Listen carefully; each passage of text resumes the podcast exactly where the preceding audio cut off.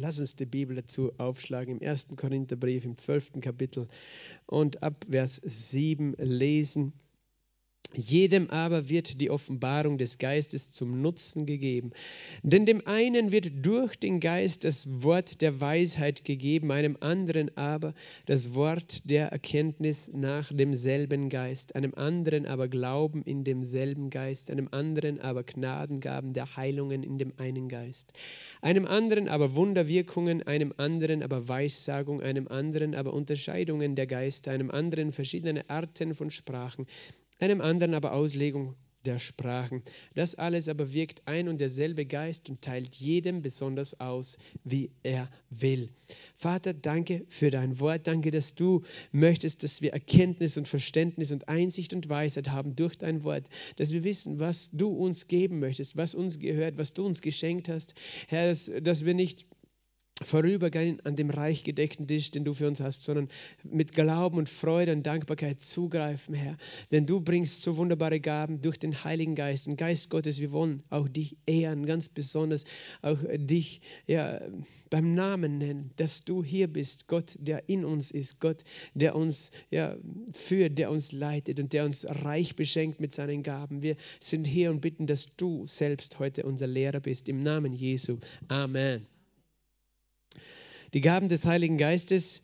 Äh, letztes Mal haben wir da gesprochen über die Unterscheidungen der Geister zur Erinnerung als eine der drei Offenbarungsgaben, also Gaben, die etwas offenbaren, enthüllen.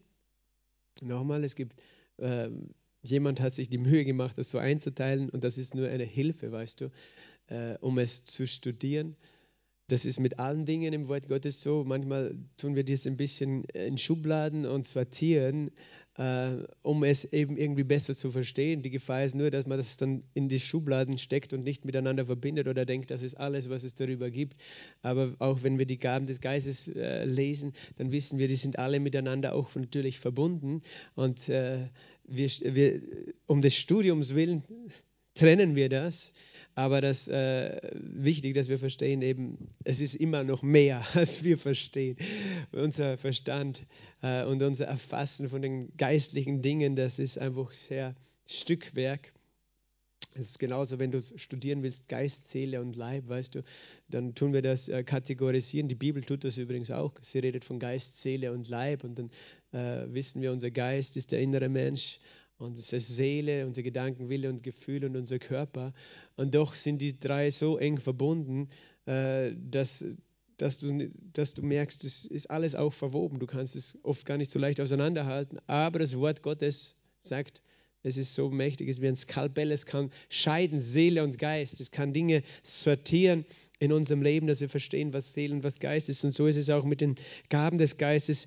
Gott hilft uns da einfach sein Wirken äh, zu verstehen. Also wir tun das nicht jetzt in Schubladen und in eine Box stecken, weil Gott ist immer noch größer als unsere Box. Äh, und ich glaube, ich werde auch mein Leben lang lernen. Hast du gewusst, dass du auch in Ewigkeit weiter lernen willst? Selbst wenn, manchmal denken wir, wenn wir in den Himmel kommen, wissen wir alles sofort auf einmal. Äh, aber ich sagte, wir werden im Himmel noch weiter lernen. Und äh, natürlich kannst du jetzt sagen, das ist nur ein, eine Vision eines Propheten gewesen, aber mich hat das ermutigt, äh, als ein Mann Gottes von seiner Vision vom Himmel berichtet hat, wie er dort war und wie er den Paulus getroffen hat, der dort gesessen ist und Menschen gelehrt hat über das Wort, über die Schrift im Himmel. Und äh, ich kann mir das einfach so bildlich vorstellen, dass Paulus nicht aufhört, auch im Himmel ein Lehrer zu sein, der den Menschen das Wort Gottes lehrt. Wie wunderbar, oder? Ähm, warum glaube ich das? Weil ich glaube, die Geheimnisse Gottes sind ewig und, und, und wir, werden, wir werden immer staunen, was er alles für uns hat. Also wir wollen Gott nie eingrenzen und sagen, so jetzt wissen wir alles. Aber es gibt einfach Dinge, die, die sind leichter verständlich und klarer. Und eben, wir haben gesehen, es gibt äh, Gaben, die tatsächlich etwas offenbaren, etwas enthüllen, was, was du nicht wissen oder sehen kannst. Entweder kannst du es nicht wissen, weil du es einfach nicht erlebt oder erfahren hast, aber du kannst es auch deswegen nicht wissen, weil es vielleicht in einer anderen Dimension sich abspielt, einem geistlichen Raum. Wir haben von der Unterscheidung der Geister gesprochen. Das ist eine der Offenbarungsgaben. die eben enthüllt, wo Menschen sehen und hören, den geistlichen Raum wahrnehmen. Natürlich haben wir gesagt, Unterscheidung der Geister. Es gibt verschiedene Geister. Es gibt den Geist Gottes, Gott ist Geist. Es gibt den menschlichen Geist und es gibt äh, den Geist von Engeln. Und es gibt aber auch den Geist äh, des Teufels und der Dämonen, also böse Geister. Und äh, man kann diese Dinge wahrnehmen, äh, erkennen. Äh, und ich, ich habe darauf hingewiesen, dass es nicht primär darum geht, den menschlichen Geist zu unterscheiden, obwohl natürlich der auch einer dieser vier Kategorien von Geistwesen ist, der menschliche Geist. Und natürlich kannst du äh, äh, auf eine Art und Weise den menschlichen Geist auch unterscheiden bedeutet ja auch wahrnehmen, erkennen. Und Paulus hat einmal gesagt zum Beispiel, so kennen wir niemand mehr nach dem Fleisch. Wenn wir Christus auch nach dem Fleisch gekannt haben, so kennen wir ihn jetzt nicht mehr so. Und er ermutigt uns, einander nach dem Geist zu kennen.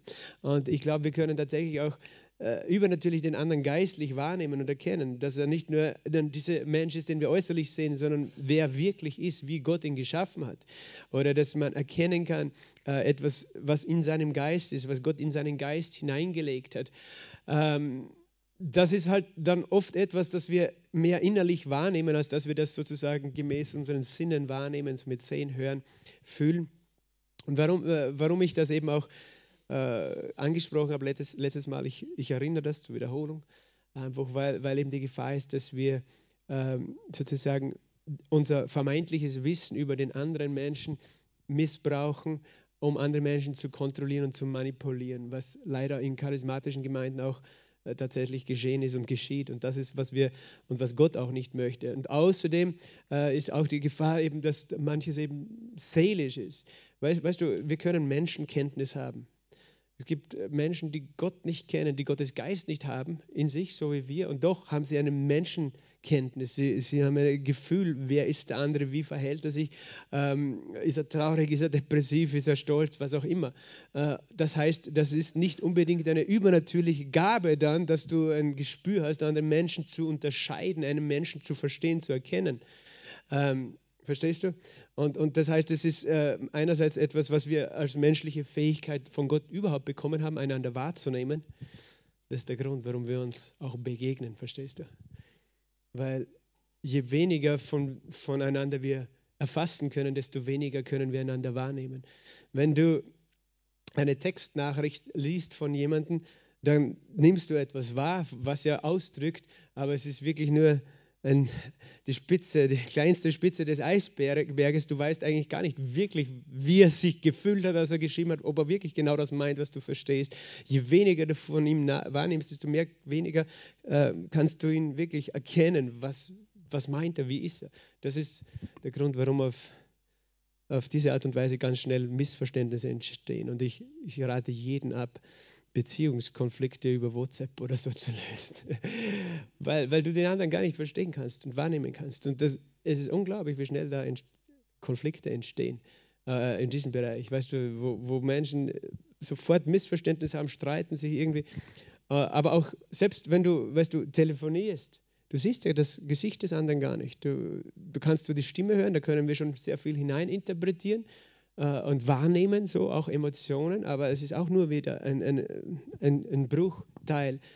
Du kannst ein Videotelefonat machen heutzutage, aber selbst das wird dir nicht die Atmosphäre wiedergeben, die in seinem Zimmer ist. Was gerade äh, wirklich äh, empfindet. Du siehst ein bisschen was von seinem Gesicht, aber nur sehr wenig. Äh, es ist nicht seine Körpersprache.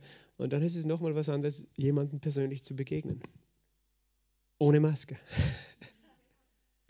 Warum sage ich das? Weil ich glaube, wir sind Menschen und wir sind dazu geschaffen, einander zu begegnen, einander wahrzunehmen. Und dazu müssen wir uns wirklich von Mensch zu Mensch begegnen. Und wenn du wirklich gute Beziehungen haben willst, brauchst du Begegnungen von Mensch zu Mensch, nahe Begegnungen, wo du auch die Zeit und die Ruhe hast, den anderen wahrzunehmen, von Kopf bis Fuß sozusagen. Was seine Körpersprache, das alles nimmst du unbewusst wahr. Der größte Teil der Kommunikation ist unbewusst. Und es ist jetzt gar nicht der Punkt mehr der, Lehre heute, aber ich glaube, es ist wichtig, das auch kurz einmal zu erwähnen. Ähm, und eben, weißt du, wenn das Gesicht verhüllt ist, das, das meiste passiert einmal über die Lippen, über die, die visuelle Kommunikation. Menschen sehen, ob du lächelst oder, oder nicht und all diese Dinge. Und so können wir gute Beziehungen haben, so können wir auch das Gefühl haben, Der andere hat mich gesehen, wahrgenommen, ist mir begegnet. Je, je mehr wir davon wegnehmen, und dieses Unwort, Fluchwort des Jahres 2020 schon, Social Distancing, weißt du, das, das hat eigentlich in der Bibel nichts verloren. Findest du auch nicht in der Bibel. Äh, aber so sind wir nicht geschaffen. Und ich verstehe mich jetzt nicht falsch, weißt du, wenn jemand, ähm, keine Ahnung was, äh, Ebola hat, werde ich nicht in sein Zimmer gehen ohne irgendwelche Begleitung. Verstehst du, es gibt gewisse Krankheiten, die, die natürlich ein Risiko sind. Aber äh, versteht mich insgesamt, und ich glaube, die junge Generation, die tut sich schwer. Heutzutage redet man von sozialen Medien. Und das sind asoziale Medien, weil sie, sie ersetzen die echte Beziehung mit einer falschen, einer sehr oberflächlichen Möglichkeit von Beziehungen. Teilweise geht es natürlich, ist es ein Vorteil, weil du über große Distanzen Beziehungen führen, erhalten kannst, vielleicht leichter als sonst gar nicht. Aber teilweise ist es auch so, dass wir glauben, wir kennen den anderen nur, weil wir einen Chat gelesen haben. Und in Wirklichkeit sind wir einander gar nicht mehr begegnet. Und äh, ich glaube, viele Missverständnisse können aus, nur dann ausgeräumt werden, wenn wir wieder einander begegnen. Und viele gemeinsame Dinge können nur entstehen, wenn wir zusammenkommen. Ohne den Bildschirm. Amen. Gott hat mich nicht mit einem Bildschirm auf die Welt gebracht, oder? Ja, aber das, warum habe ich davon geredet? Wir reden noch ergänzend von der Unterscheidung der Geister, dass wir als Menschen eben auch eine natürliche Fähigkeit haben, einen anderen Menschen zu erkennen und wahrzunehmen. Menschen eben, die das nicht lernen, weil sie nur vor Bildschirmen sitzen, die haben gar keine, die, da verkümmert diese soziale Fähigkeit überhaupt, den anderen wahrzunehmen, zu erkennen. Äh, Darum sind viele, das ist auch ein Grund, glaube ich, warum viele Menschen sehr beziehungsunfähig sind, weil sie, wenn, weil sie gar nicht merken, wie es dem anderen geht auch weil sie so sich, auf ich, sich bezogen sind, aber weil sie auch gar nicht gelernt haben, den Menschen wirklich wahrzunehmen, außer so vielleicht die Worte, die er sagt, aber nicht als ganzen Menschen und dann dadurch auch nicht aufeinander eingehen, aufeinander, auf die Bedürfnisse eingehen. Also das eben zu diesem allgemeinen Unterscheidung der Geist äh, oder Unterscheidung voneinander, Erkennen von einer anderen Persönlichkeit. Und eben, es gibt, äh, es gibt Menschen, die haben da mehr Sensibilität, aber das ist noch nicht unbedingt diese Gabe der Unterscheidung der Geister. Wenn man das Gespür hat, aha, der lügt gerade. Ja, weißt du, dazu musst du nicht unbedingt äh, die Gabe des Heiligen Geistes haben, weil du kannst es auch riechen. So, verstehst du? Die Gaben des Heiligen Geistes sind eben immer etwas Übernatürliches, was sich spontan erweist oder sich erweist, was der Geist spontan erweist. Und, und das ist mir wichtig, dass wir nie diesen übernatürlichen Aspekt der geistlichen Gaben wegnehmen. Es ist immer etwas Übernatürliches dabei, dass ein übernatürliches Wirken Gottes. Weil es gibt ja Menschen, die haben diese Liste der Gaben genommen und sie haben sie äh, versucht natürlich und äh, menschlich zu erklären. Äh, so zum Beispiel auch das nächste, was wir heute anschauen, nämlich das Wort der Erkenntnis wollen wir anschauen. Es ist gleich das erste in der Liste, einem wird durch den Geist, äh, nein, das zweite, das Wort der Weisheit gegeben, einem anderen das Wort der Erkenntnis. Und manche reden davon, ja, das bedeutet, manche Leute haben einfach ein ja, besonderes gute Auffassungsgabe, dass sie etwas schnell erkennen und verstehen. Ähm, das ist, wie gesagt, nicht die Gabe des Heiligen Geistes, das gab es schon vor den Geistesgaben, oder? Dass manche Menschen äh, vielleicht hohe Auffassungsgabe haben, sondern hier geht es wieder um etwas Übernatürliches. Also müssen wir die Bibel wieder studieren und verstehen, was, was kann gemeint sein mit einem Wort der Erkenntnis. Und so kommt man dann auch auf diese Erklärung. Nochmal vielleicht kurz zum Wort des, der Erkenntnis. Dass diese Gabe offenbart vergangene oder gegenwärtige Tatsachen in Bezug auf Menschen, Dinge oder Situationen, von denen wir im Natürlichen keine Information haben. Also es ist jetzt nicht unbedingt dieses Hineinschauen in den geistlichen Raum, obwohl du auch durch ein Wort der Erkenntnis zum Beispiel äh, wissen kannst, dass vielleicht jemand, wie ich es erwähnt habe, äh, krank ist, weil, weil er tatsächlich von einem geistlichen Wesen äh, angegriffen ist, von einem Dämon, äh, sondern es ist eben etwas, was äh, ganz viel eben mit Situationen, Menschen zu tun hat. Woher können wir das äh, wiederum sagen? Äh, lass uns dazu die Bibel aufschlagen im 1. Samuel Kapitel 10, Vers 17. 1. Samuel 10, Vers 17. Ich muss auch erst hinblättern.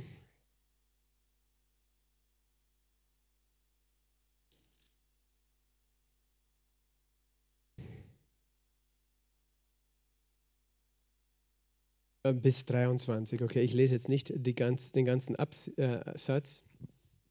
Es ist die Geschichte, wo Saul äh, war gesalbt worden von Samuel, dem Propheten, der König zu werden. Und Samuel, der Prophet, hat eine Versammlung gemacht des Volkes Israel und hat dann das Los geworfen vor den Menschen, obwohl er schon gewusst hat, dass Gott den Saul ausgewählt hat, hat er ihnen auch gezeigt, durch das Los, dass Gott genau einen Mann aus dem Stamm Benjamin, aus dem Haus Kisch, ähm, erwählt hat. Aber dann war dieser Saul auf einmal, der hat kalte Füße bekommen. Er war ein sehr unsicherer Mensch und hat sich äh, versteckt.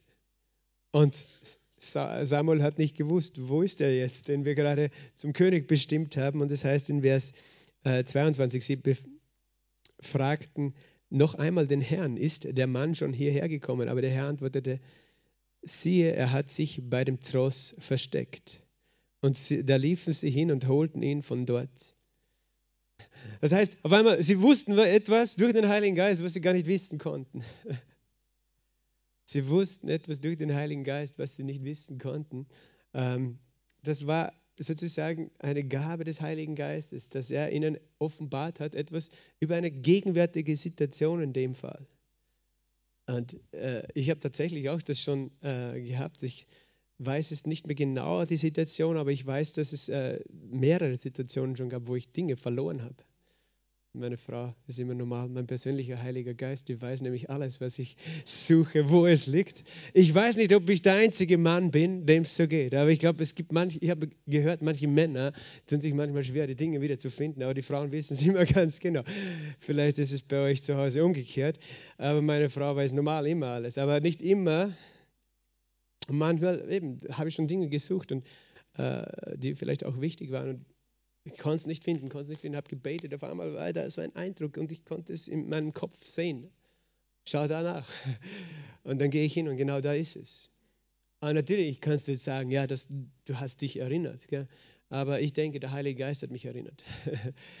äh, das ist natürlich etwas, wenn du mit Psychologie-Studenten studi äh, darüber diskutieren würdest, die würden einfach sagen, deine Erinnerung war das jetzt. Ich glaube, der Heilige Geist ist ähm, da selbst in den kleinsten Dingen sozusagen unser Helfer und Beistand. Du kannst ihn bitten, dir zu helfen, wo deine Dinge sind. Aber wir sehen es auch in dieser Geschichte, da wusste keiner, wo der jetzt war. Und sie, sie haben gebetet. Und äh, sie haben auf einmal gewusst, auch schon in dem äh, Kapitel vorher kannst du äh, nachlesen, es war ja so gewesen, dass der Saul mit einem Freund äh, unterwegs gewesen war und äh, äh, hatte eigentlich die Esel gesucht, die seinem Onkel gehören.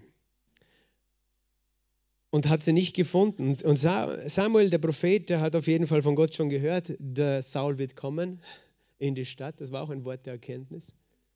Der wusste einfach, dass er kommen wird. Woher wusste er das? Weil der Heilige Geist ihm es gezeigt hat. Und dann hat er ihn zum König gesalbt und hat äh, ihm, äh, über ihn prophezeit und hat gleich einmal damit begonnen in 1 Samuel Kapitel 10 und Vers 2, die Eselinnen sind, sind gefunden, die du zu suchen ausgezogen bist. Und siehe, dein Vater hat die Sache mit den Eselinnen aufgegeben. Er macht sich um euch Sorgen und sagt, was soll ich tun wegen meines Sohnes? Also er hat so klare äh, Worte der Erkenntnis gehabt. Und das nennen wir jetzt Worte der Erkenntnis. Und in dem Fall, im Alten Testament, sehen wir das eben sehr häufig im Dienst der Propheten. Ne? Dass sie nicht nur Unterscheidung der Geister hatten, dass sie Seher waren, in den geistlichen Raum gesehen haben, sondern dass sie Wissen hatten, übernatürliches Wissen. Er wusste, Erstens einmal, dass Saul überhaupt die, Esel sucht, die Esel seines Vaters. Und dann wusste er noch dazu, dass sie schon gefunden sind. Und er wusste auch, dass der Vater sich schon Sorgen macht, dass der Vater selber sie gar nicht mehr sucht, sondern seinen Sohn jetzt sucht. Aber so, so genau war das, dass er das gewusst hat. Äh, das heißt, das äh, zeigt einfach auch, das sind ja Dinge, die teilweise äh, in der Gegenwart, aber teilweise auch in der Vergangenheit liegen. Und so sehen wir einfach schon ein bisschen mehr über dieses Wort der Erkenntnis. Äh, schlagen wir noch auf 2. Samuel Kapitel 12. 2. Samuel Kapitel 12, Vers 7. Äh, das ist die Geschichte, wo David äh, gesündigt hat und äh, Ehebruch begangen hat mit Bathseba. Es ist natürlich so, dass Gott das sowieso gewusst hat, weil Gott weiß alles. Manche Le Leute leben ja nach wie vor so, als ob sie irgendwas vor Gott verstecken könnten. Sie denken, okay, niemand sieht mich. Gott sieht sowieso alles. Gott weiß alles. Das ist ja, was ihn auch ausmacht. Er ist allgegenwärtig und er ist allwissend. Er ist auch allmächtig und er ist ewig. Aber das ist das, was Gott äh, ausmacht, was uns auch unterscheidet, warum wir nicht Gott sind und er schon. Manche sagen, ich bin auch Gott, ja. Dann bist du allwissend, allmächtig, allgegenwärtig und ewig das wird keiner den Test bestehen ne, auf dieser Erde, obwohl manche Menschen sich schon für Gott gehalten haben. Ähm, aber das, das ist einmal natürlich die Grundannahme und das ist auch der Grund, warum das funktionieren kann mit den Gaben des Geistes, mit dem Wort der Erkenntnis, weil Gott weiß es. er war dabei, hat gesehen, was passiert ist. Er weiß, was damals geschehen ist und was heute geschieht. Er kennt jeden Winkel auf der Erde. Und wenn wir das verstehen, dass Gott sowieso alles weiß, er alles gesehen hat. Erstens einmal werden wir nicht mehr versuchen, uns mit unseren Sünden zu verstecken, sondern schnell zu ihm zu laufen und umzukehren äh, und nicht irgendwie äh, glauben, wir, wir können das weiterspielen und, und das wird keine Konsequenzen haben. Nein, wir, wir kehren schnell um, weißt du. Äh, wir sind uns bewusst, dass Gott bei uns ist. Aber nicht als ein Gott, der, der uns bestrafen will, aber einfach, er sieht mich sowieso. Würde ich das tun, was ich tue, wenn ich wüsste, die ganze Welt schaut zu? Nein, mache ich eh nicht, oder? Aber vor Gott haben wir scheinbar oft keine Hemmungen, äh, Dinge zu tun, die wir vor anderen Menschen nie tun würden. Also das ist einmal die Grundvoraussetzung, dass wir verstehen, Gott erkennt und weiß alles. Er ist so genial. Aber eben, äh, nicht nur er hat es gewusst, sondern er hat es dem Nathan geoffenbart, gezeigt. Er hat es auch gewusst. Nathan, ähm, der Prophet, und Nathan sprach, du bist der Mann. Und er überführt ihn, er, er, stellt ihn zur Rede wegen dem Ehebruch, wo David eigentlich alles getan hatte, es zu verbergen vor den Menschen. Wir sehen eben auch, das Wort Erkenntnis kann auch tatsächlich manchmal mit Sündenüberführung zu tun haben. Äh, dass Gott äh, Menschen äh, sozusagen anrennen lässt, wo Menschen etwas wissen, ähm, das sehen wir auch im Neuen Testament in der Apostelgeschichte Kapitel 5. Ich werde es jetzt nicht alles lesen, aber das ist tatsächlich auch eine Geschichte von zwei, die, die Gott betrogen haben, indem sie sozusagen vorgegeben haben, das ganze Geld eines Verkaufes, eines Ackers in die Gemeinde zu geben, obwohl sie die, einen Teil für sich behalten haben, was sie hätten dürfen, aber sie haben gelogen. Und es, es war sozusagen nicht die Tatsache ähm, der Menge des Geldes oder so das Problem, sondern die Lüge. Die Lüge, sie haben den Heiligen Geist belogen, tatsächlich heißt. Und eigentlich hätte es niemand wissen können, aber Petrus hat es gewusst.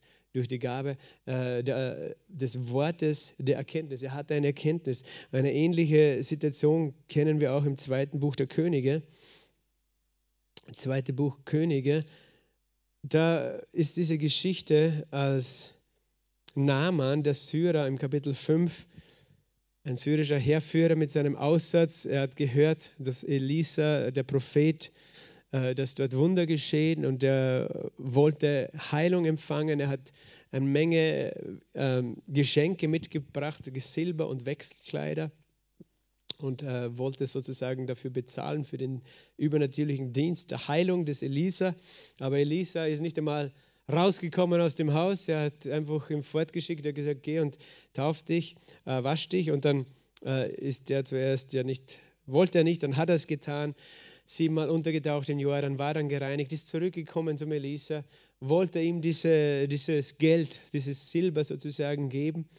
Aber Elisa hat das äh, nicht genommen. Er sagt in 2. Könige 5, Vers 16, so wahr der Herr lebt, vor dem ich stehe, wenn ich es nehmen werde. Und er drang in ihn, es zu nehmen, doch er weigerte sich.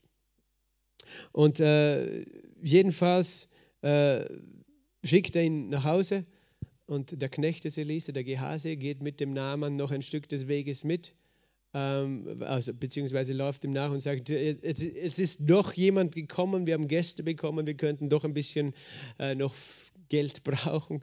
Äh, das heißt, er lügt natürlich und, und der Heerführer gibt ihm ganz gerne dann ganz viel Silber und äh, Wechselkleider heißt Und der Gehasi, dieser Diener, läuft äh, damit, versteckt das bei sich zu Hause und dann kommt er zurück zu Elisa. Aber was sagt Elisa? In 2. Könige Kapitel 5, äh, Vers 25. Da tritt der Diener aber hinein und trat vor seinen Herrn. Da sagte Elisa zu ihm, woher kommst du, Gehasi? Er sagte, dein Knecht ist weder hierhin noch dorthin gegangen. Da sagte er zu ihm, ging mein Herz nicht mit, mit als ein Mann sich von seinem Wagen herab dir entgegenwandte? Ist es denn Zeit, Silber zu nehmen und Kleider zu nehmen und Olivenbäume und Weinberge und Schafe und Rinder und Knechte und Mägde? So wird der Aussatz Namans an dir haften und an deinen Nachkommen für ewig. Da ging er von ihm hinaus aussätzig wie Schnee. Ja, ich meine, in dem Fall auch eine sehr heftige Geschichte. Jemand, der auch sich versündigt hat, das ist mehrmals vorgekommen, auch die Sünde Achans in der Bibel, ähm, wo Gott einfach offenbart, ähm, wo, wo Menschen im Verborgenen falsche Dinge tun. Das ist unsere Hoffnung, oder? Jesus hat gesagt, es ist nichts verborgen, was nicht ans Licht kommen wird. Amen. Sehen wir gerade jetzt wieder in der Regierung. Es ist nichts verborgen. Aber ich denke, es sollte niemand dazu laut schreien, weil es ist nichts verborgen, was nicht offenbar wird. Weißt du, und wenn wir Jesus nicht hätten, dann würden wir alle nackt vor ihm dastehen, weil dann wären wir alle nicht bekleidet mit seiner Gerechtigkeit, weil wir alle hätten sonst irgendwelche Dinge. Aber wir haben das ja hoffentlich schon alle zu Gott gebracht, oder? Es ist schon reingewaschen durch das Blut. Aber das gibt mir Hoffnung, oder? Das, Gott ist der beste Korruptionsstaatsanwalt. Da brauchen, brauchen wir nicht diskutieren, ob es korrupte Korruptionsstaatsanwälte gibt oder nicht, sondern Gott wird alles ans Licht bringen. Halleluja. Alles wird ans Licht kommen und es wird alles äh, gut werden am Ende. Ähm, aber das ist äh, nicht der Schwerpunkt jetzt. Wir, wir wollen einfach noch das Wort Erkenntnis ein bisschen verstehen. Und interessant ist, wie Elisa das beschreibt. Er sagt, ging mein Herz nicht mit ging mein Herz nicht mit. Er hat irgendwo, woher hat er es gewusst? Es war einfach in seinem Herzen. Es ist mit sein, sein Herz ist mitgegangen mit dem äh, Gehase sozusagen. Er hat wahrgenommen, was in seinem Herzen passiert. Und das ist so wichtig, wenn wir von den Gaben des Heiligen Geistes reden, weil Gott ist Geist und Geist äh, spricht zu deinem Geist. Du bist Geist. Ähm, das heißt, wir, wir brauchen diese Sensibilität in unserem Herzen zuerst einmal, um wahrzunehmen, was Gott uns offenbaren möchte. Um wahrzunehmen und das zu erwarten. Aber Gott kann die Dinge, die der dann zu deinem Herzen kommuniziert, dann in deinen natürlichen Menschen sozusagen bringen. Da ist eine Verbindung von deinem Herz und damit meine ich deinen inneren Menschen, von deinem Geist zu deiner Seele, weil die zwei, kann man sagen, wohnen zusammen in deinem Herz, Geist und Seele sind ja auch sehr eng verbunden miteinander. Und äh, wenn wir eben unseren geistlichen Menschen nähern, stärken, dafür sensibel sind, dann werden wir sensibler werden, äh, den, den, den, Geist wahrzunehmen.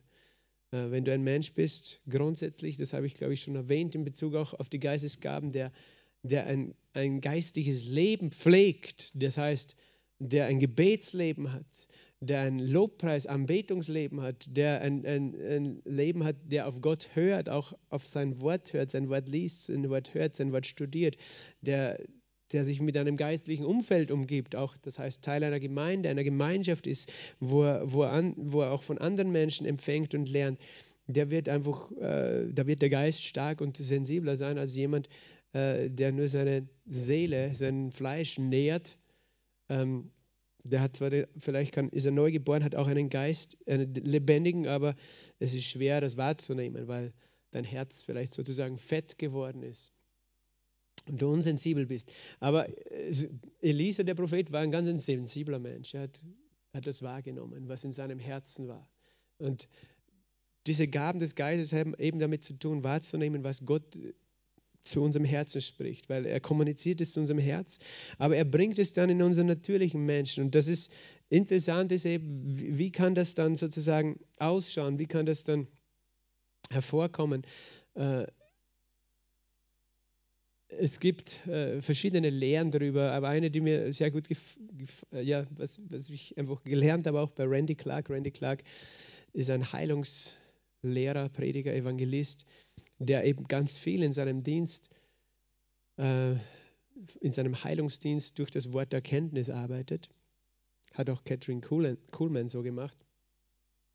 Ähm, aber er lehrt immer so darüber, dass eben äh, tatsächlich sehr oft die Gaben der Heilungen, über die wir später reden, mit diesem Wort der, der Erkenntnis verbunden sein können.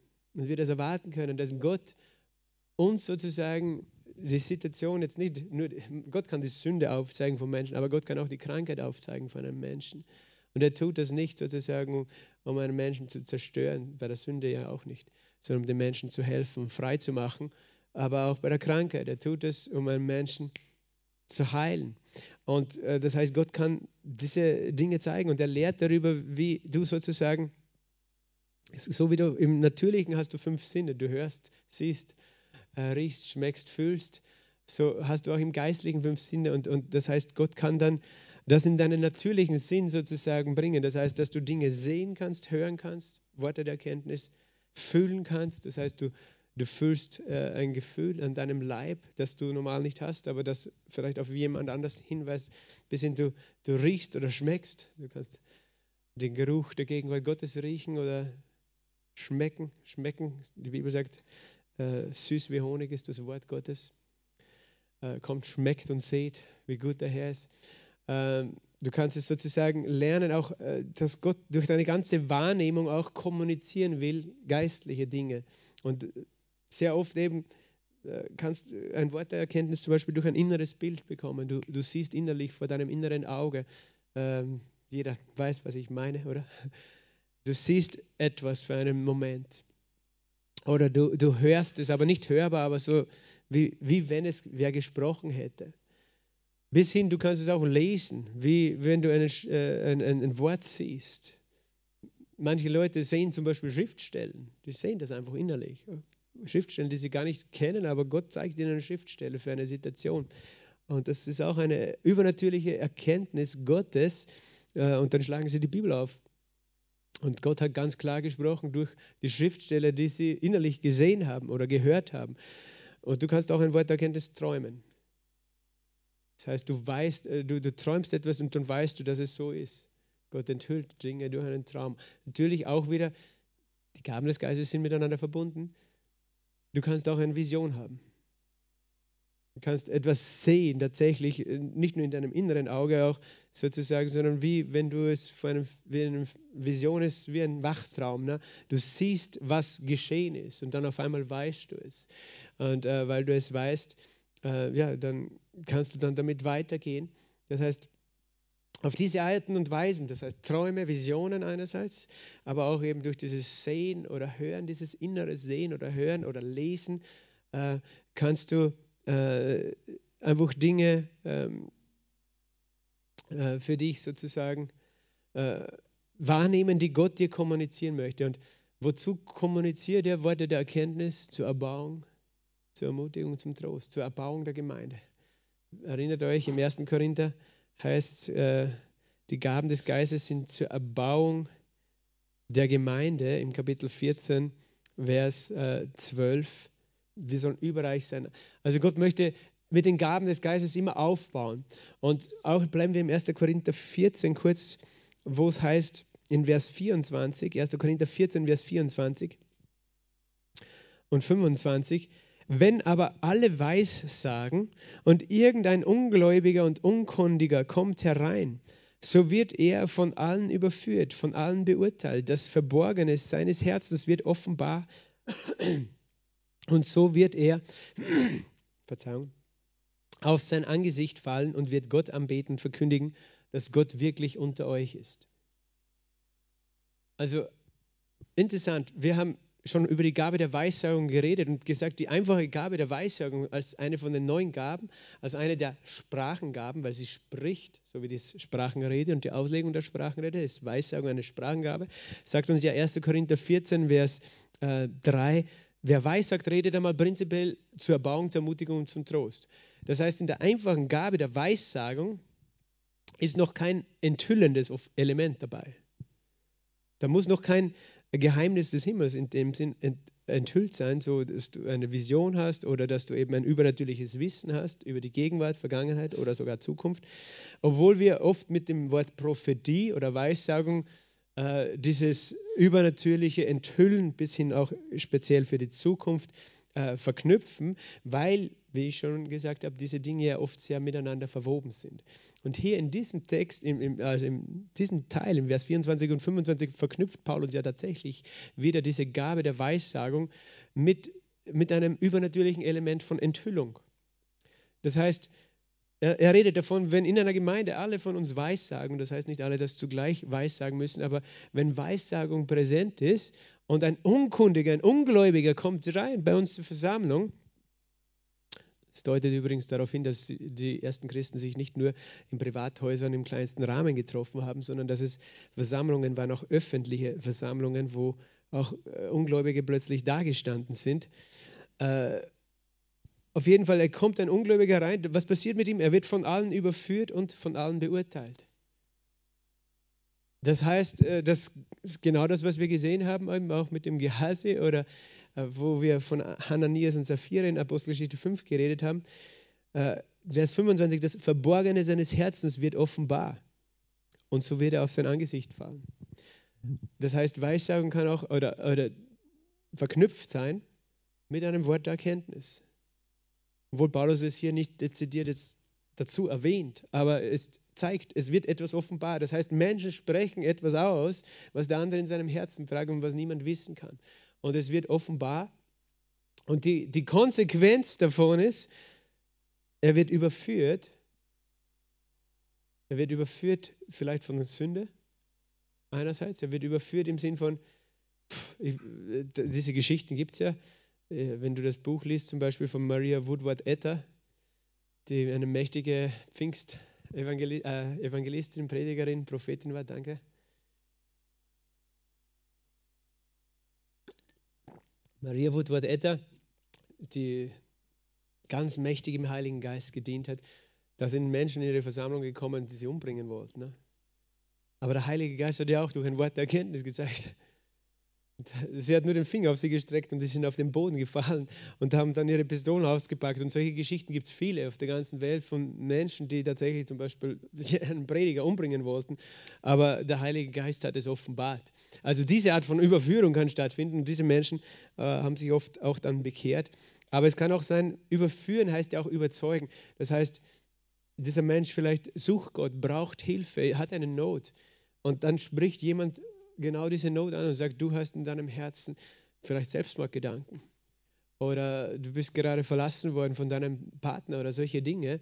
Und auch das überführt einen Menschen, überführt in den Sinn von, erstens, äh, Gott, äh, also Menschen, aber was noch viel wichtiger ist, Gott sieht, was meine Situation ist.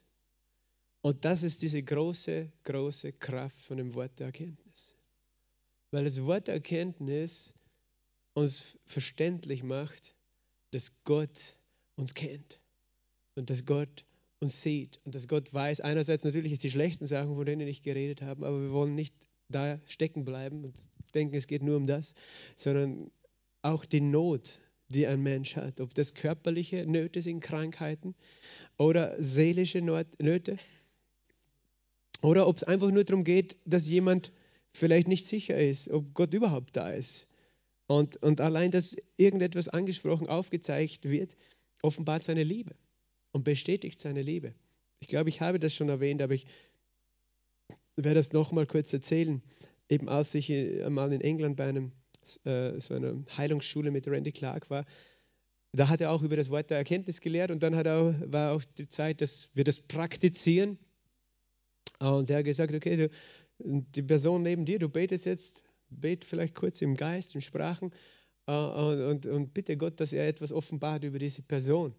Und ich habe für jemanden neben mir gebetet, äh, eine, eine Dame, und, und ich habe einfach das Bild gehabt von einer Geige, äh, auf der Gott spielt. Und ich habe das dann einfach angefangen zu formulieren.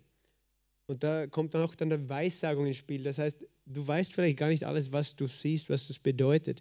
Manchmal sind wir sehr beschäftigt, ein Bild zu beschreiben, das wir haben. Aber Gott geht es weniger um das Bild als um die Botschaft. Das heißt, es geht immer um die Botschaft. Und ich, äh, manchmal weißt kannst du fragen, Gott, gibt dir die Botschaft schon ganz klar? Manchmal kommt die Botschaft, während du sprichst. Und das ist das, das, ist das was ich äh, eben betonen möchte. Weiß, also ein Wort Erkenntnis kann auch einfach durch das Sprechen hervorkommen. Durch das, dass du weiß sagst, auf einmal sagst du etwas, was du gar nicht geplant hast zu sagen oder überlegt hast zu sagen.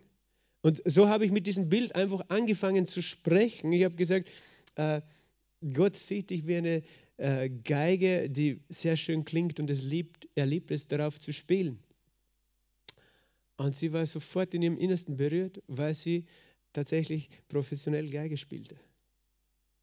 Also das ihr Instrument war. Und das war jetzt nicht einmal eine Not, aber es war für sie etwas, wow, Gott liebt mich und er, er zeigt jemand anders, dass, dass ich sozusagen Geige spiele. Für sie war es einfach klar, dass Gott persönlich sie so richtig gut kennt als Freund.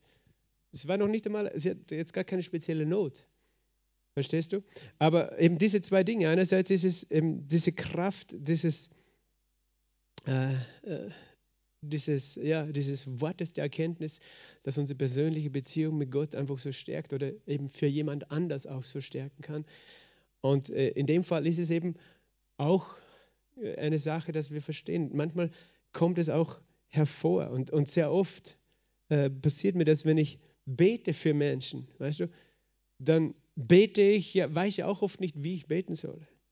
Das heißt, ich bete natürlich zuerst einmal mit der Absicht, Menschen zu ermutigen, zu erbauen, zu trösten, zu segnen äh, und nicht irgendwie ihnen zu zeigen, was sie Schlechtes machen oder wie gut ich bin oder irgendwas. Sondern, und während ich bete, dann kommen einfach so Gedanken und Bilder in mein Herz. Und ich fange an, diese Dinge auszusprechen. Weniger mit dem, dass ich versuche, jetzt das ganze Bild zu beschreiben. Manchmal sind wir, wie gesagt, so beschäftigt. Ah, ich sehe das und das und das und das und das und das. Und dann am Schluss, ja, es geht, Gott geht es um die Botschaft, weil das Wort die Kraft hat. Das Bild ist, ist das Mittel, wie er die Botschaft transportiert. Aber du musst manchmal, manchmal müssen wir auch aufpassen, dass wir uns nicht verlieren, dass wir überall äh, sozusagen das Bild analysieren, auch menschlich analysieren und denken, was kann das alles heißen, was soll das heißen, sondern dass wir es, äh, es nehmen und damit weissagen, dass wir anfangen darüber zu sprechen. Und dann kommt das Wort, weil, weil eben die Gefahr ist, dass wir ein Bild, das wir innerlich sehen, nehmen, das uns tatsächlich der Heilige Geist gibt, aber dann gehen wir auf eine rein seelische, intellektuelle Ebene und versuchen das Bild zu zerpflücken und menschlich zu verstehen und zu analysieren, menschlich zu beschreiben und menschlich weiterzugeben, aber es ist nicht wirklich viel Kraft dann drinnen. Versteht, verstehst du den Unterschied? Weil, weil, weil, weil du vielleicht deine eigene Meinung dazu gegeben hast. Aber äh, ich möchte euch ermutigen, damit einfach im Glauben damit zu sprechen. Okay, ich sehe eben, keine Ahnung, du bist ein Baum fest gepflanzt und, und du hast Wurzeln tief ins Wasser. Du musst nicht genau beschreiben, wie groß und wie, wie schön, wie hoch der Baum ist, aber, aber, aber einfach die Botschaft weiterzugeben, verstehst du, die du spontan in dein Herz hast. Und das kann allein eine, eine Ermutigung sein, aber es kann sein, dass genau etwas von diesem Bild oder diesem Wort, das du gibst, etwas ist, das, wo du vielleicht nicht einmal drüber nachdenkst, dass jetzt der andere ganz speziell davon berührt oder bewegt ist, weil du etwas ansprichst. Und so kann dann unser Gebet oft ein Moment sein, wo, wo wir in den Gaben des Geistes dienen, ohne dass uns vielleicht bewusst ist. Du betest, auf einmal weissagst du, weil du nicht mehr nur aus, du kannst ja beten aus dem Verstand, gell? Paulus hat das gesagt, ich will beten mit dem Verstand, beten im Geist. Und im Geist beten heißt auch in neuen Sprachen beten, aber es heißt auch durch die Inspiration und den Fluss des Geistes zu beten. Und äh, das heißt, du kannst, du kannst einfach menschlich gesehen, du siehst, jemand ist traurig und so, du kannst ihm menschlich gesehen einfach sagen, ich will dir helfen und ich, hey, Jesus liebt dich und er sagt, alles wird gut und so. Und das, das kann ein, ein, ein menschliches Gebet sein, das nicht falsch ist, aber das kann sein, dass du, wenn du weiter betest und dich dem Heiligen Geist hingibst, auf einmal tatsächlich von Gott durch dich zum Reden an und, das ist, und, das, und diese Worte bekommen auf einmal Kraft und das, das, das wirst du erkennen. Sowohl als der, der spricht, als auch der, der hört den Unterschied zwischen einem Gebet, das ein guter Wunsch deines Bruders und Schwesters und, ein, und, und einem Wort, das richtig Gewicht für dich bekommt. Da, da musst du dem anderen gar nicht überzeugen, dass Gott denn das sagt, sondern es trifft ihn, es ermutigt ihn, es hat wirklich Gewicht. Und dann kann es sein, du betest weiter und du weißt, sagst nicht nur auf einmal, kommt ein Wort der Erkenntnis dazu. Und, und das geht dann nochmal tiefer, weil der andere auf einmal so dieses Bewusstsein hat, Gott kennt mich.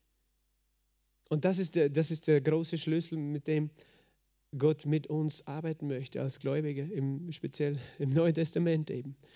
Dass wir uns öffnen für diese, diese übernatürlichen Eindrücke und sehr oft eben äh, sind wir da noch sehr unsicher und, und nicht sicher. Äh, man kann natürlich äh, das immer auch sehr, sehr vorsichtig formulieren. Erstens kannst du dem anderen sagen, weißt du, alles, was ich bete, was ich über dich sage, ich sage das gerne oft dazu, wenn ich Eindrücke weitergebe, Worte der Erkenntnis äh, oder Worte der Weise, dass ich sage, du darfst alles prüfen, das Gute halte fest. Weil manchmal kommen Leute so daher, äh, so überzeugt von sich und, und überfallen Menschen mit ihren Worten und, und die Menschen sind überfordert. Und, und, du musst den Menschen die Freiheit geben, das Wort zu nehmen oder auch nicht. Es stehen zu lassen oder auch nicht. Aber nicht zu bedrängen mit deinen Worten. Ähm, das ist eben, wo war mein Faden? Beim Wort der Erkenntnis. Äh, das ist eben die Kraft des Wortes der Erkenntnis, dass wir den anderen Menschen helfen, eben zu verstehen, Gott kennt mich. Und das bewirkt immer etwas. Es, es öffnet das Herz zuerst einmal. Hier haben wir gelesen, 1. Korinther 14, er fällt auf sein Angesicht und erkennt und betet Gott an und erkennt, dass Gott lebendig ist. Menschen einmal erkennen, dass Gott überhaupt gibt. Woher kann der das wissen? Woher kannst du das wissen? Manchmal kann Predigen äh, Elemente der Worte der Erkenntnis haben. Oft ist das für Menschen, die noch nie in so einer Gemeinde waren, die kommen und dann sagen, du hast nur zu mir gepredigt. Und ich denke, ich habe überhaupt nicht zu dir gepredigt. Ich habe zu allen gepredigt, aber der, der hat das Gefühl, dass Gott sein ganzes Leben beschrieben hat.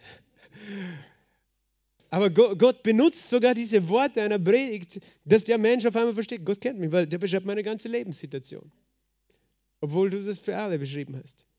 Also Gott kann sogar eine Predigt für einen Einzelnen so zu einem Wort der Erkenntnis machen, dass er merkt, hey, Gott kennt mich. Und das, das heißt, es kann einmal dazu führen, dass ein Mensch überhaupt sein Herz öffnet. Hey, Gott gibt es, er ist real. Ich glaube, er lebt.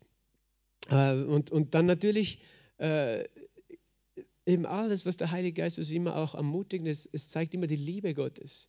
Gott liebt mich. Er ist für mich. Er, er, äh, natürlich kannst du jemand sein, der die Gabel der Ermutigung benutzt, statt die Gabe der Ermutigung. Dann stichst du auf den Menschen und sagst, ich habe die Gabel der Ermutigung. Aber in Wirklichkeit äh, tust du Menschen immer nur kritisieren und ihnen ihre Fehler zeigen. Das ist nicht, äh, wie Gott das macht. Weil wenn Gott korrigiert, dann hat er immer den, das Ziel, dass du an sein Herz kommst und nicht, dass du äh, davonlaufst vor Angst von ihm. Und äh, das, was auch geschieht, ist, Glaube kommt. Weil Glaube kommt durch das Hören des Wortes Gottes. Und das ist das Interessante. Ein Wort der Erkenntnis ist tatsächlich ja auch ein Wort von Gott. Dass, dass du in deinem Herzen hörst, wo Gott zu deinem Herzen spricht. Und es kommt in dein Herz und du hörst Gott und in dem Moment ist es leicht zu glauben, dass er etwas auch, dass er dir helfen will. Wenn, wenn du hörst, dass er deine Situation kennt, fällt es dir vielleicht leichter zu glauben, dass er dir auch helfen will, wenn du denkst, er ist sowieso weit weg. Und das betrifft auch Heilung. Und darum ist eben dieser Zusammenhang mit dem Wort der Erkenntnis und Heilung. Wenn Menschen sich schwer tun, für eine Sache, für Heilung zu glauben. Wir wissen ja, Heilung ist schon erkauft, aber sehr oft fällt es schwer, das wirklich zu ergreifen.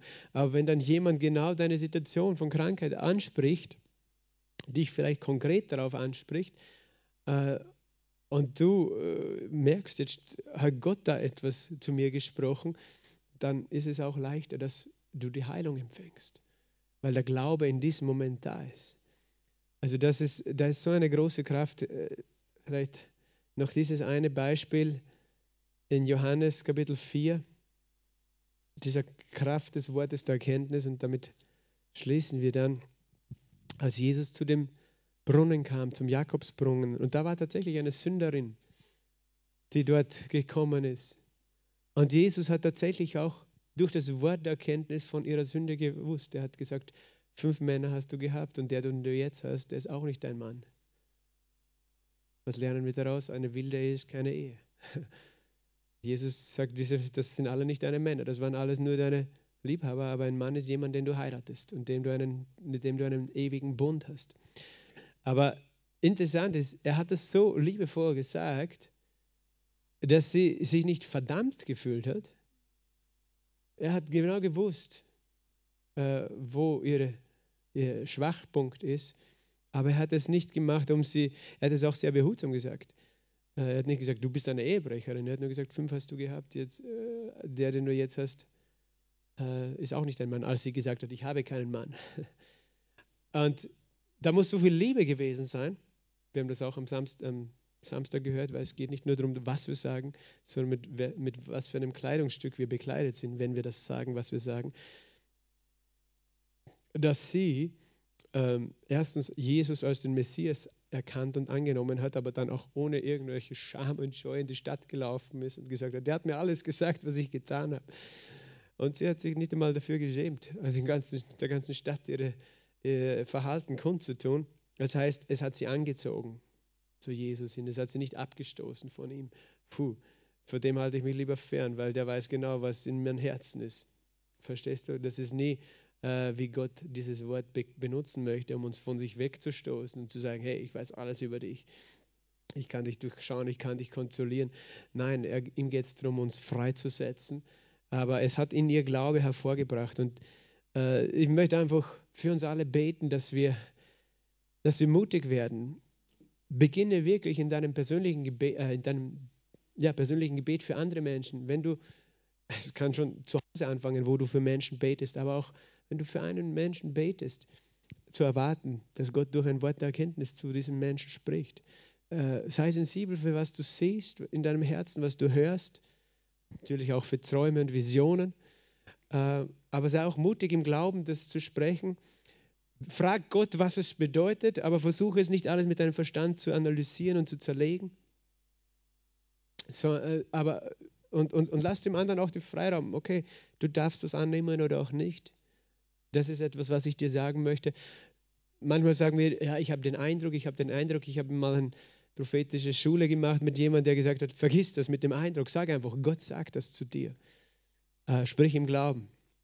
Äh, das heißt, habe auch eine gewisse Überzeugung. Das, das, heißt nicht, dass du dem anderen nicht die Möglichkeit gibst, es zu prüfen. Nur wir, wir müssen einerseits nicht so tun, als ob wir die Mega-Propheten sind. Andererseits brauchen wir auch nicht immer uns für alles rechtfertigen und entschuldigen, was wir sagen. Oder ja, vielleicht, mein Gott, das oder das, was er sagen möchte. Weißt du, wo wir die, die Kraft rausnehmen aus dem Wort. Das kann auch passieren. Wenn wir, wir können einerseits uns als die Mega-Propheten vor die Leute stellen. Ich weiß genau, Gott sagt das und das. Und die Menschen einschüchtern dadurch oder ihnen keine Wahl lassen, das an- oder abzunehmen oder abzulehnen. Oder wir sind so extrem vorsichtig, dass wir schon gar nicht mehr das klar aussprechen und, und dann die Botschaft nicht mit der Kraft ankommt, wie sie soll. Also, weißt du, wenn du ein Bild hast, ich sehe einfach das und ich glaube das. Und manchmal kannst du auch Fragen stellen. Stimmt das? Ist das in deinem Leben ein Thema? Ich sehe, du bist, ich sehe dich allein. Wo war dein Vater? Bist du ohne Vater aufgewachsen? Gott will dir sagen, er ist dein Vater. Weißt du, du kannst auch Fragen stellen, Rückfragen stellen mit Menschen. Wenn du einen Eindruck hast und nicht sicher bist, dann stell die Frage, kann es sein, dass das und das und das? Aber äh, hab, hab einfach den Mut, einen Glaubensschritt zu machen. es kann sein, dass es nur deine eigene Idee war, deine eigene äh, Einbildung. Du wirst lernen durchs Praktizieren deine eigenen Ideen oder Gedanken über Menschen von Gottes Gedanken und Gottes Ideen zu unterscheiden. Wenn du nie einen Schritt machst, es zu probieren sozusagen, wirst du es auch schwer lernen. Das heißt, habe auch den Mut, Fehler zu machen und äh, dazu zu stehen, ja, ich habe einfach den Eindruck gehabt, wenn du nichts damit anfangen kannst, ist auch okay. Ich, ich wollte es dir einfach sagen, ich wollte dir einfach äh, das sagen, weil ich dir helfen möchte, aber kann sein, dass das jetzt äh, nur von mir gekommen ist, wenn der andere sagt, ich kann nichts anfangen damit. Das heißt, lass uns auch ganz natürlich damit umgehen, also im Sinn von locker und nicht verkrampft, dass wir denken, ja, ich stehe blöd da, wenn ich etwas sage, was dann gar nicht zutrifft, sondern und, und das, wie gesagt, es beginnt in deinem persönlichen Gebetsleben, in deinem Gebet für Menschen. Ich gebe dir auch einen Tipp, wo du beten lernst, geh in einen Hauskreis. Da hast, du, da hast du einen sicheren Ort zu lernen, für deine Brüder und Schwestern zu beten, weil du hast schon Vertrauen, dass sie dich dann nicht auslachen oder, oder anschimpfen, wenn du vielleicht daneben liegst. Ein guter Ort zu lernen, auch für andere Menschen zu beten in einem Hauskreis. Und natürlich äh, gibt es auch in unseren Gemeinden, in unserem Gottesdienst Gelegenheiten, Worte auch weiterzugeben. Und da haben wir einfach, da kommst du zum Gebetsleiter oder zum Gottesdienstleiter und sagst, ich möchte ein, ein Wort der Erkenntnis weitergeben. Ich denke, Gott möchte zu dem oder dem sprechen und das ist auch äh, möglich. Das machen wir auch. Also da möchte ich euch einfach ermutigen und ich glaube, wir werden wachsen, weil es ist ein großer Schlüssel. Es ist ein Schlüssel, mit dem Gott Herzen öffnet. Äh, weiter der Erkenntnis über Vergangenheit, auch in der Seelsorge kann das ganz ein wunderbarer Schlüssel sein, wo Menschen äh, Offenbarung haben über irgendein Trauma, das geschehen ist, was vielleicht die Person selbst schon vergessen hat. Und äh, der Heilige Geist zeigt es jemandem, damit du davon das loslassen kannst. Also diese, diese wunderbare Sache. Ich könnte noch viel weiter reden über das Thema, aber es war genug für heute, mehr als genug. Lass uns beten dafür. Lass uns beten dafür. Und ich werde das dann nicht jetzt im Anschluss öffentlich praktizieren, aber wenn wir jetzt beten und du noch einen Eindruck hast, hast du noch die Möglichkeit, zu jemandem im Raum hinzugehen und das zu sagen. Aber du musst dich da nicht gedrängt fühlen. Vater, wir danken dir. Wir danken dir für, für deine wunderbare Liebe, wie du durch diese übernatürliche Gaben, Herr, uns an dein Herz ziehen möchtest. Und wir danken dir ganz konkret heute für dieses Wort der Erkenntnis, dass wir immer wieder in deinem Wort lesen und sehen, wie du der bist, der alles weiß über uns, der uns kennt und der möchte, dass wir wissen, du kennst uns, du weißt um uns. Und der du dadurch uns ja, zum Glauben helfen möchtest, der du möchtest, dass wir tiefer hineinfinden in unsere Beziehung mit dir, dass Menschen geholfen werden, Menschen geheilt werden, Menschen ja, in die Freiheit kommen, auch von Sünde oder Gebundenheiten. Vater, ich bete für jeden. Unter äh, dem Klang meiner Stimme, in dem Namen Jesu Christi, auch am Livestream, auch online später, im Namen Jesu, der hungrig hungrig ist, sich dir zur Verfügung stellen möchte für die Gaben des Heiligen Geistes. Ich bete für ein Wirken, ja, dass, dass jeder ja, diesen Glauben empfängt, dieses Wort der Erkenntnis zu ergreifen, wenn du es gibst, wenn du es einfach sprechen wirst, Herr, das auch auszusprechen, wenn du es zeigen wirst, Herr. Ich danke dir für Glauben, für Kühnheit, für Freimütigkeit, Herr, auch für diese Freiheit, Herr, auch einmal Fehler zu machen und ganz äh, ja, wie ein Kind da einfach lernen in diesen Gaben, Herr. Ich bete für für uns als Gemeinde und für jeden Einzelnen, Herr, dass wir wachsen in deinen Gaben und wachsen im Wort der Erkenntnis, Herr, damit Menschen, äh, wo wir sie nicht mit unseren natürlichen Worten erreichen, aber dass Menschen durch dein Reden erreicht werden, Herr, so wie du, Jesus, diese Frau im Brunnen erreichen konntest, nur durch diese Gabe, durch nicht, nicht durch eine theologische Diskussion, sondern durch diese Gabe, die er gezeigt hat, wie sehr du sie kennst, aber trotzdem auch liebst, Herr. Und ich danke dir, Herr, dass wir alle da lernen, lernen dürfen, Herr, dass wir diese Gabe entfachen. Herr Vater, für die, die das noch nie erlebt oder vielleicht weitergegeben haben, bete ich, dass sie den ersten Schritt machen und für die, die schon darin äh, Erfahrung haben, dass sie, dass sie noch klarer, noch schärfer, noch akkurater in dieser Gabe dienen werden, Herr, dass, dass Herzen aufgeschlossen werden, Herr, sowohl von Gläubigen als auch von Ungläubigen. Wir preisen dich, wir loben dich, wir danken dir für Heilungen, Zeichen und Wunder, die du tun wirst durch diese Gabe auch. In Jesu Namen, wir geben dir alle Ehre. Amen. Halleluja. Der Herr ist gut. Sei gesegnet. Amen.